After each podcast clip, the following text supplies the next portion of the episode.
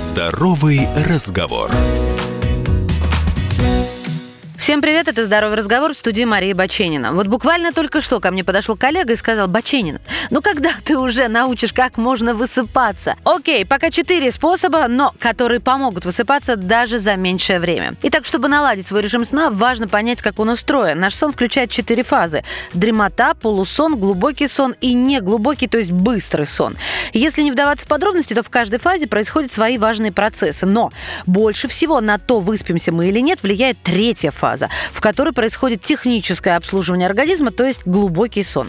Выводятся токсины, восстанавливаются ресурсы, проверяется работа органов. То есть чем больше фаза глубокого сна и чем он глубже, тем лучше мы высыпаемся и восстанавливаемся. Для хорошего сна важны следующие вещи. Низкая температура. Чем выше температура, тем выше ваша активность. Поэтому днем температура должна быть высокой, чтобы организм хорошо работал, а ночью низкой, чтобы мозг быстрее впадал в фазу глубокого сна и дольше в ней находился.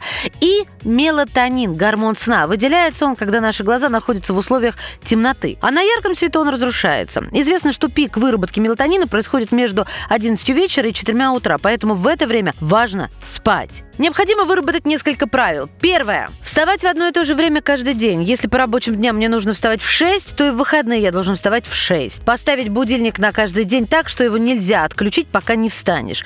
Потому что организм должен привыкнуть вставать в одно и то же время, а затем и ложиться в одно и то же время. В результате мозг начинает понимать, что есть четкое количество часов, за которые нужно восстановиться. Второе. Разбудить человека проще и лучше в фазе быстрого сна. Поэтому важно поймать момент. Для этого есть несколько способов использовать приложение умного будильника в смартфоне или вставать в одно и то же время каждый день. Если вставать в 6.20 легче, чем в 6, значит в 6.20 у вас фаза быстрого сна. Можно просто попробовать в разные дни ставить будильник на разное время. Кроме того, если вставать каждый день в одно время, то мозг привыкнет и будет понимать, что в 6 нужно перейти в фазу быстрого сна. Используйте браслет с функцией умного будильника. Фитнес-браслеты дешевые, точно и будет мягкой вибрацией. Третье.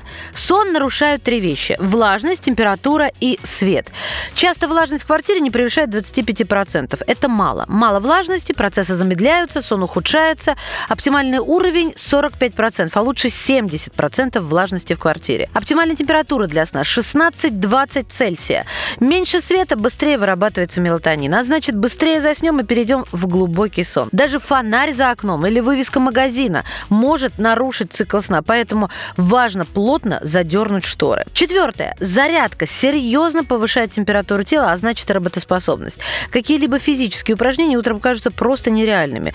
Какое-то время придется себя пересиливать, а затем организм привыкнет, втянется. Причем тут важно упражнения, которые заставляют попотеть. Вот это в быстром режиме примерно 10-15 минут. Берегите себя, высыпайтесь. Здоровый разговор.